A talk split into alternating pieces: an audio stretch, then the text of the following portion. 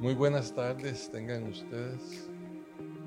A raíz de una serie de inquietudes y preguntas que se han estado haciendo tanto en la comunidad de Apadí, nuestra pequeña iglesia, así como amigos y algunas otras personas acerca del dinero y qué dice la Biblia acerca del dinero, es que hemos decidido reunirnos para hacer una pequeña serie de algunas de las preguntas más repetitivas y la idea es compartir con usted lo que menciona la Biblia acerca del uso del dinero y estas preguntas frecuentes. Somos APADI, la Asociación Cristiana para el Desarrollo Integral Humano, y es un placer estar con ustedes. ¿Habla o menciona algo la Biblia sobre el dinero? Muy bien, claro que sí. En la palabra de Dios, tanto en el Antiguo como en el Nuevo Testamento, hay decenas de versículos que hablan y enseñan acerca del dinero, de cómo es importante el dinero para las personas y del papel que debe jugar el dinero en la vida de las personas. ¿Viene el dinero de parte de Dios? Bueno, ¿viene el dinero de parte de Dios? Es una pregunta interesante. Eh, una de las cosas importantes en nuestra comunidad Apadí es que no nos gusta mencionar nuestros pensamientos, sino más bien eh, hablar lo que nos enseña la palabra de Dios. Y la palabra de Dios indica en el Salmo 89 que dice el salmista, tuyos son los cielos, tuya también es la tierra, el mundo y su plenitud. También el rey David hablando en Primera de Crónicas 29 dice, porque todo es tuyo y de lo recibido de tu mano te damos. ¿Qué quiere decir esto? El Señor está sobre los cielos y sobre la tierra y todo lo que existe ha sido creado por Él y todo lo pertenece. También eh, en el libro de Proverbios se nos menciona que la bendición del Señor Dios es la que enriquece y que la bendición, la prosperidad que viene de Él no añade tristeza. Por lo tanto, claro que sí, el dinero es un instrumento que Dios ha permitido que los hombres usemos para las diferentes funciones, actividades que desarrollamos en la tierra. ¿Qué dice la Biblia acerca de las deudas? Con respecto a la administración del dinero, hablemos porque más bien podemos decir que la Biblia es un manual para poder manejar nuestras finanzas. Y con respecto a las deudas, el apóstol Pablo, el consejo que nos da es no deber a nadie nada, sino el amarnos unos a otros. Esto significa que el consejo sabio de la palabra de Dios es ojalá no meternos en deudas, ojalá no asumir deudas. Y aunque la Biblia menciona que es mejor no contar con deudas, no prohíbe el tener deudas. Entonces, si por fuerza mayor tenemos que asumir deudas, por ejemplo, deudas de inversión, como una casa, como un lote, ese tipo de deudas que eh, necesariamente en la gran mayoría de los casos requiere financiamiento, lo importante es hacerlo con sabiduría y entender que no debemos de deber nada. Entonces esto significa que si asumimos una deuda debemos de pagar puntualmente y estar en la capacidad de pagar. Preferiblemente no asumir deudas, dice la palabra de Dios. Pero si tenemos que hacerlo, no deberíamos endeudarnos más allá de nuestra capacidad. ¿Qué dice la Biblia de cómo administrar el dinero? Bueno, como mencionaba anteriormente, la Biblia en realidad es un tratado de administración del dinero. Nos da tantos consejos tan sabios que si nosotros eh, siguiéramos algunos de esos consejos, seríamos muy exitosos en el manejo de nuestras finanzas. Lo primero que nos, que nos da la Biblia es una enseñanza donde nos dice que si alguien va a meterse en algún proyecto, sea cual sea, primero debe estimar bien los costos y estar seguro de que tiene los suficientes recursos para empezar y terminar el proyecto. Entonces, eso quiere decir que la palabra de Dios nos está enseñando a ser responsables con nuestras finanzas. Nos quiere enseñar que cada uno de nosotros tenemos el privilegio de recibir y administrar recursos, pero queremos hacerlo con toda responsabilidad. Y a través de ella eh, nos viene hablando de muchos otros consejos, de lo que es la administración, por ejemplo.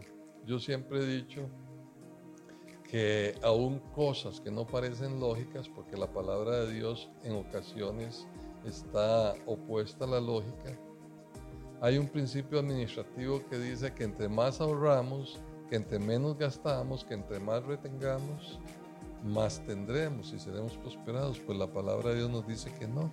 Dice que el alma generosa será prosperada. Que el que da abundantemente recibirá abundantemente. Y dice, hay quienes retienen más de lo que es justo y vienen a pobreza.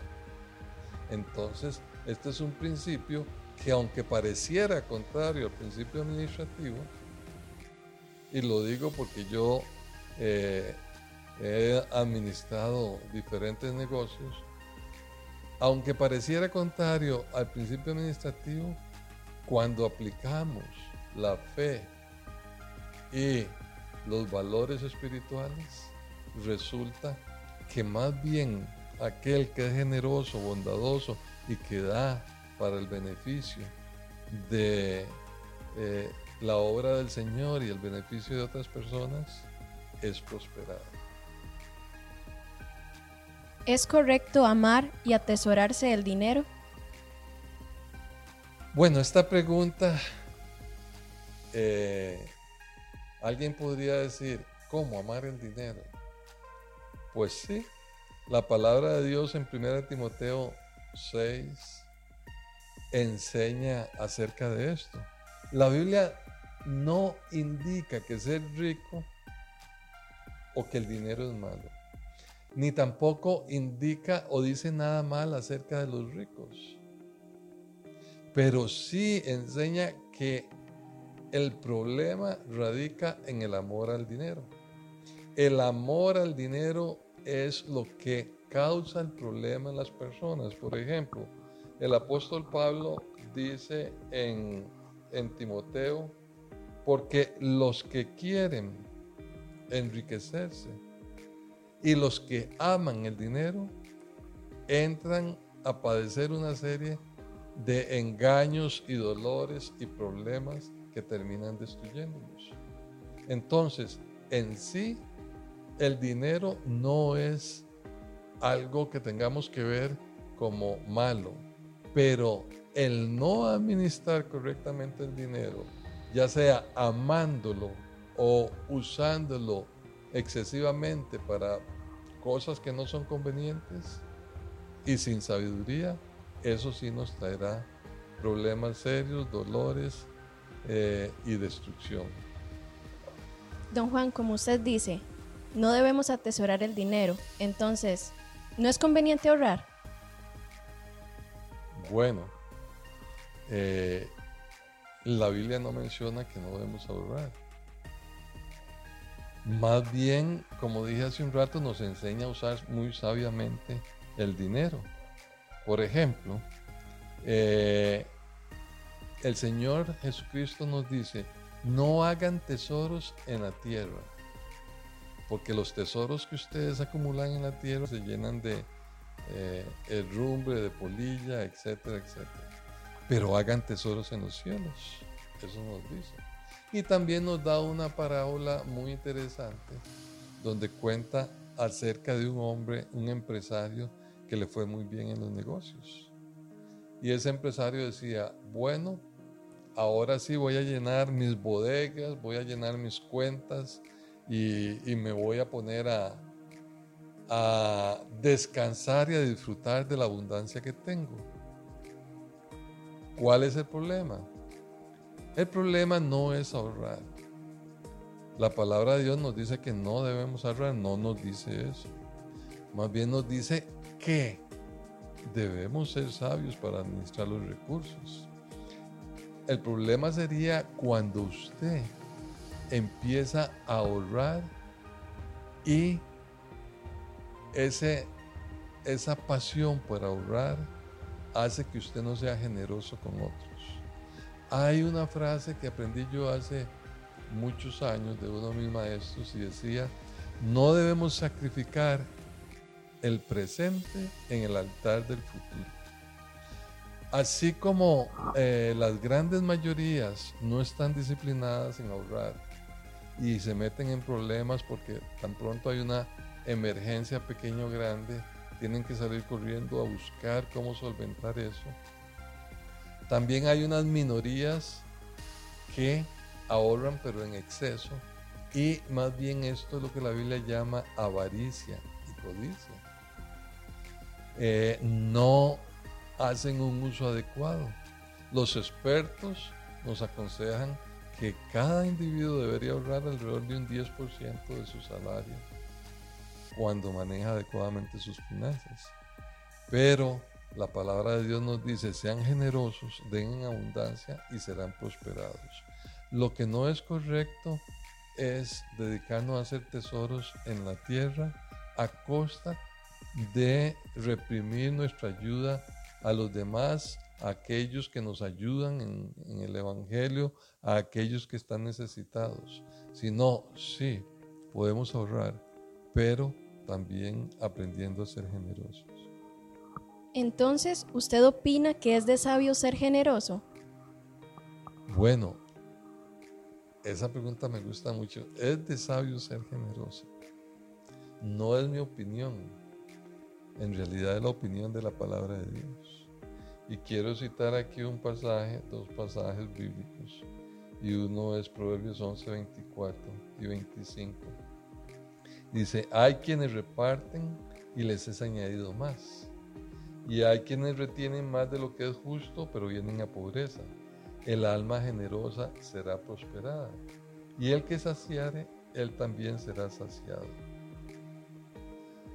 Eh, casi a través de toda la Biblia, tanto en el Antiguo como en el Nuevo Testamento, se nos enseña que aquellos que son generosos con los más necesitados e inclusive con aquellos que no están necesitados, son prosperados.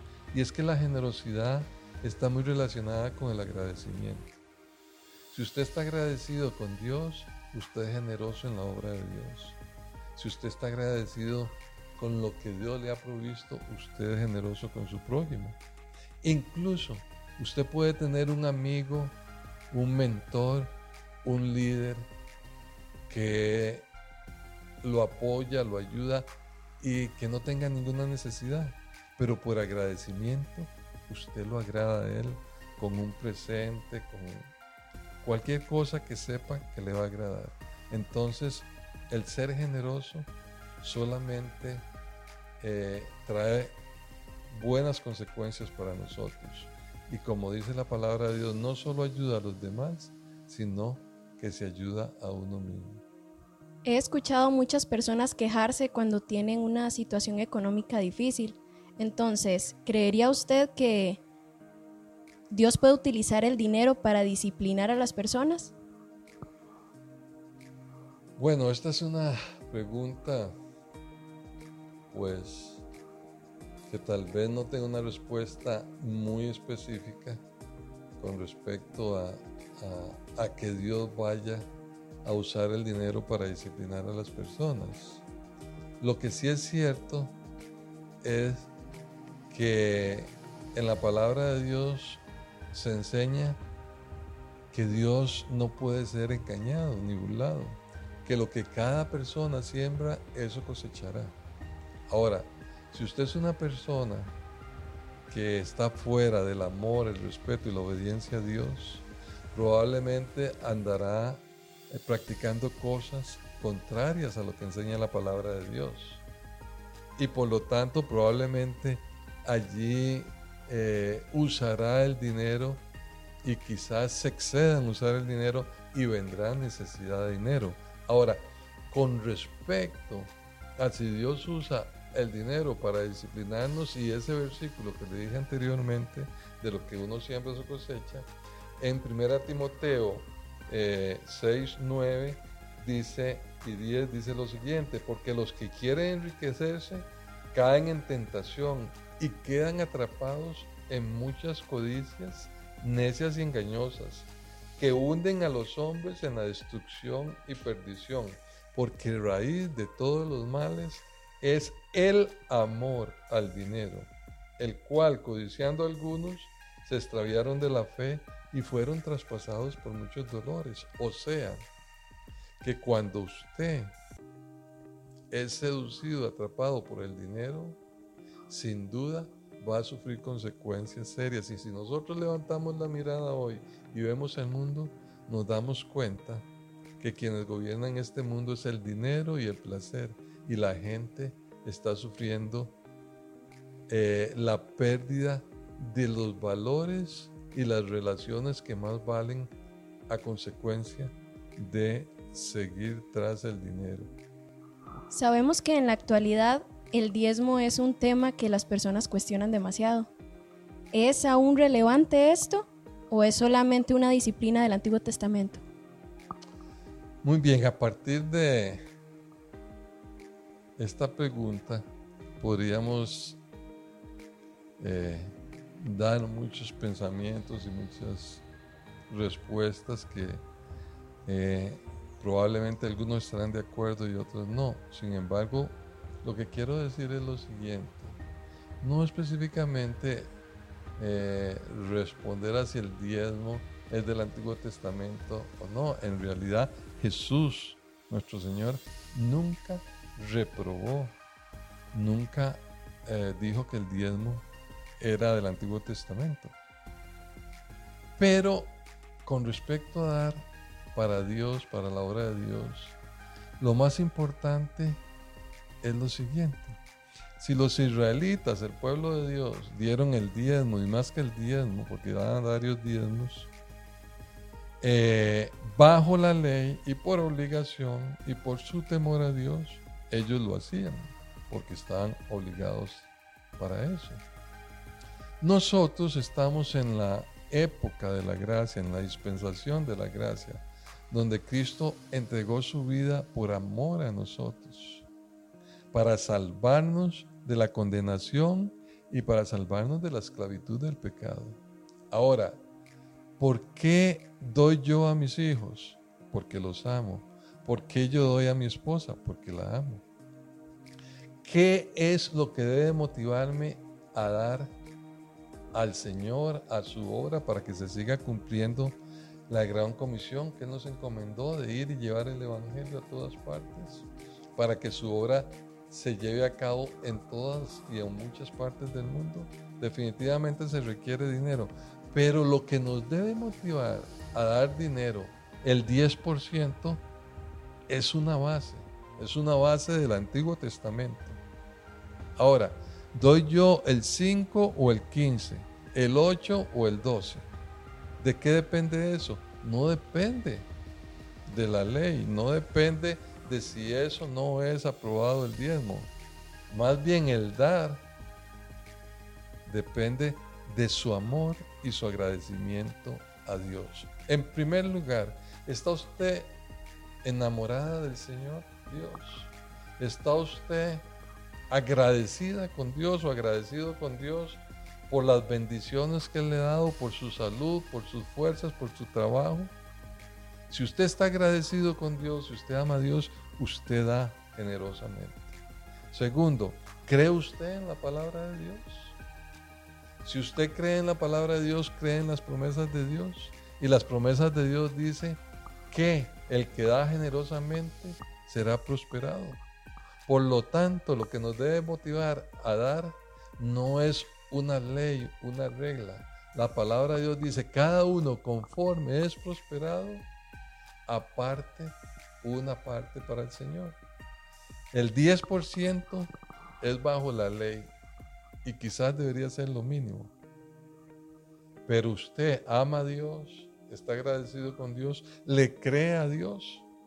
Yo no he escuchado a una sola persona que diga que le hace falta lo que le da a Dios, pero he escuchado a cientos que dicen que han sido bendecidos en la medida que dan con alegría y con gozo para la obra del Señor. Entonces, don Juan, para finalizar, ¿de qué maneras podemos ver que Dios utiliza el dinero para sus propósitos? Muy bien. Como dijimos, Dios es el dueño de todo. Y Dios no requiere eh, por sí mismo de nuestro dinero. Porque, como dice en, en su palabra, mío es el oro y mía es la plata. Yo soy el dueño de todo. Ahora, la primera razón eh, que nos enseña la palabra de Dios, por la cual Dios demanda dinero de parte nuestra, es para nuestro propio bienestar. Nosotros en nuestra antigua naturaleza somos egoístas, somos codiciosos y somos avaros. Y la única manera de poder vencer el egoísmo, la avaricia y la codicia es dando. Entonces Dios utiliza el dinero primero para trabajar en nosotros, para perfeccionar la obra en nosotros y aminorar, disminuir y trabajar con nuestro egoísmo, con, nuestra codicia y con nuestra avaricia. O sea, que nosotros somos los más beneficiados cuando damos. Y el Señor lo sabe muy bien. ¿Por qué en la obra de Dios se pide dinero? Bueno, no es que se pide dinero, es que el Señor manda que cada uno, conforme sea prosperado, dé de su dinero para que esa persona aprenda a tratar con su ego, con su egoísmo. Segundo, la palabra de Dios también es clara y nos dice que debemos ir por todas las naciones y predicar el Evangelio y hacer discípulos enseñando lo que el Señor enseñó. Ahora, para lograr esto se ocupa dinero. Si nosotros requerimos maestros, líderes, pastores, sacerdotes, diferentes tipos de líderes, ellos requieren dejar sus trabajos seculares y dedicarse a servir al Señor. Y para eso se requiere dinero. Dinero para que vivan. ¿Qué dice la palabra de Dios? La palabra de Dios dice en 1 Corintios 9, del mismo modo, el Señor ordenó a los que predican el Evangelio, o sea, las buenas noticias, que sean sostenidos por los que reciben la bendición del Evangelio. El apóstol Pablo dice, ¿está mal que alguien siembre su huerto y disfrute de las hortalizas? ¿Está mal que alguien tenga su ganado y disfrute de la leche? No. Pues el Señor también enseña que los que son enseñados hagan partícipe de su bendición material a los que les enseñan en lo espiritual. El apóstol Pablo fue uno de los primeros misioneros que salieron a predicar la palabra de Dios. Estando eh, en otras comunidades, él escribe, estoy bien abastecido con las ofrendas que ustedes me enviaron por medio de Pafrodito. Eh, quiere decir esto que Dios usa el dinero primero para tratar con nosotros y en segundo lugar para cumplir su obra.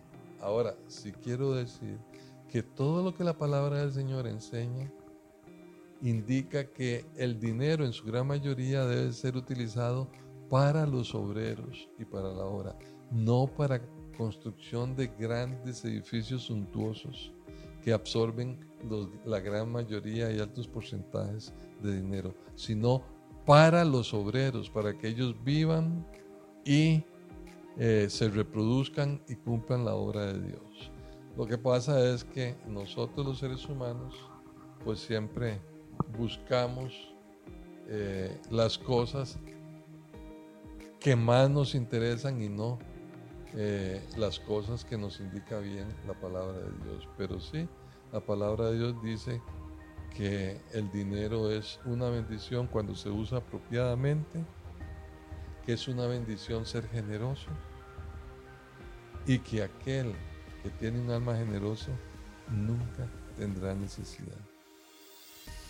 Entonces, don Juan, en conclusión, ¿qué consejo nos daría usted claramente basado en la Biblia acerca de cómo manejar correctamente nuestro dinero? Muy bien, muchas gracias. Primero, muchas gracias por estas preguntas. Nuestra asociación eh, tiene un nombre que eh, nos permite abarcar diferentes áreas y una de estas es eh, las finanzas, el manejo del dinero, es Asociación Cristiana para el Desarrollo Integral Humano. A veces se nos olvida que somos seres integrales y las finanzas y el dinero eh, es una de las áreas importantes en la vida de toda persona y del creyente, del cristiano, del seguidor de Cristo. A veces eh, creemos que si nos va mal es porque Dios no nos ama. A veces creemos que si nos va bien es porque somos suficientemente capaces. Pero yo quisiera que pensemos en lo siguiente.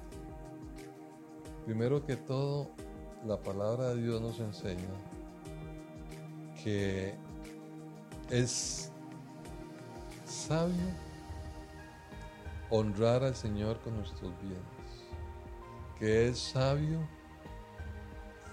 entender y aceptar que todo lo le pertenece a Dios y que el poder dar una parte conforme seamos prosperados para llevar el Evangelio a los diferentes lugares, para apoyar la obra de Dios, lo único que producirá es beneficio para nuestra alma y para nosotros mismos.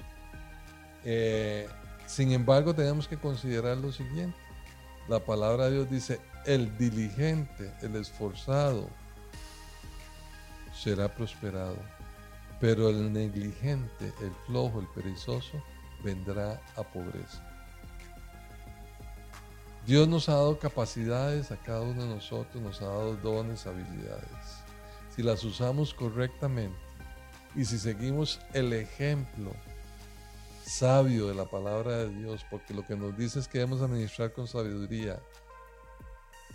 Y si somos diligentes y esforzados, vamos a ser prosperados en el área financiera, no metiéndonos en deudas apresuradamente, sabiendo que debemos ser responsables y no deber a nadie nada sabiendo que debemos de realizar nuestro esfuerzo y, y ganarnos el pan de cada día honradamente.